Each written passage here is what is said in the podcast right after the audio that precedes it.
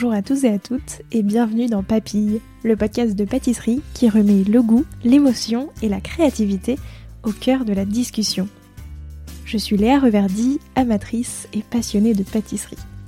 Et cette année pour Noël, j'ai décidé, pendant tout le mois de décembre, de vous proposer un format un peu spécial, un calendrier de l'Avent en podcast.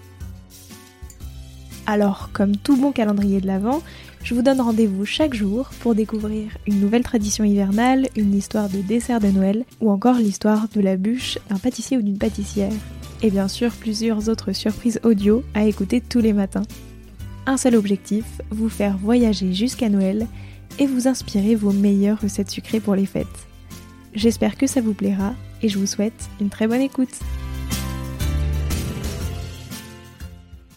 S'il y a bien une épice associée à cette saison festive, c'est la cannelle.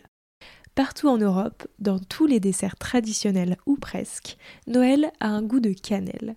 Mais pourquoi cette épice est-elle autant associée à l'hiver?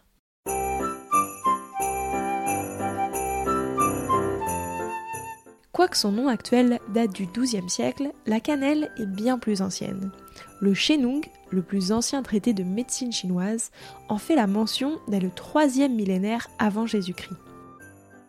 Son utilisation et son commerce profiteront des routes des épices et la cannelle passera vite en Mésopotamie et se répandra dans les pays du Levant.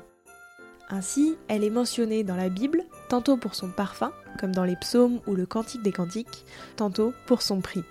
La fille de Job fut renommée Késia, c'est-à-dire Cassia, ce qui signifie qu'elle était au moins aussi précieuse que cette coûteuse épice. Chez les Égyptiens, on l'utilise peu à peu dans les rituels d'embaumement jusqu'à ce qu'elle devienne symbole d'immortalité. Théophraste et Ovide se font ainsi les passeurs d'une légende selon laquelle le phénix utiliserait de la cannelle pour se façonner un nid qui, une fois immolé, deviendrait le berceau de sa renaissance. Cette croyance conduira à populariser l'usage de la cannelle dans les rites funéraires. Et c'est en partie à ce rapport à la mort, ou plutôt à la décomposition, que l'on doit de trouver la cannelle dans tous nos biscuits de Noël. Oui, là je comprends que vous soyez sceptique, mais attendez la suite.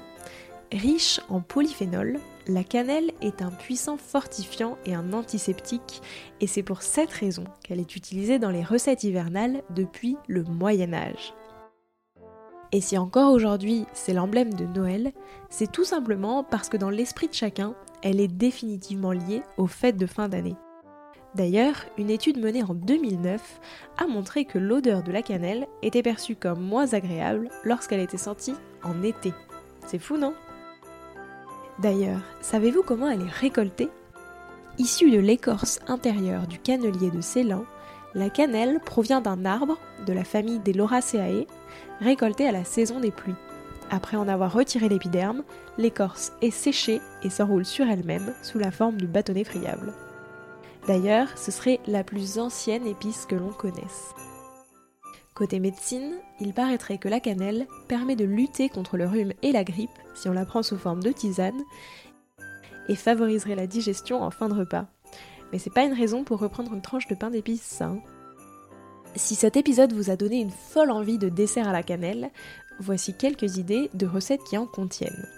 La célèbre brioche à la cannelle, dont je parlais dans un précédent épisode, un bon chocolat chaud à déguster sous un plaid, le fameux pain d'épices, des petits biscuits à déguster pendant tout le mois de décembre si vous n'êtes pas trop gourmand ou gourmande, ou encore les célèbres spéculoos. Et pour encore plus de gourmandise, voici quelques idées d'associations qui se marient à merveille avec cette épice et qui inspireront peut-être vos recettes de bûches de l'année. L'amande, l'ananas, l'anis, la banane, la cacahuète, le café, le chocolat, le citron vert, la menthe, la pomme ou la poire, classique, l'orange, classique toujours, ou encore la noix de coco. J'espère que cet épisode vous a plu et moi je vous dis à demain pour une nouvelle histoire. Merci d'avoir écouté cet épisode jusqu'au bout. Si vous avez une idée, une envie, une question ou tout simplement envie de discuter, rendez-vous sur mon compte Instagram at LéaRVRD. Il se pourrait même que d'autres petites surprises s'y cachent pendant ce mois de décembre. Et si l'épisode vous a plu, n'hésitez pas à le partager aux gourmands qui vous entourent et à le noter 5 étoiles sur Apple Podcast et Spotify et laisser un commentaire délicieux. Et moi je vous dis à demain pour découvrir une nouvelle capsule audio. Joyeux Noël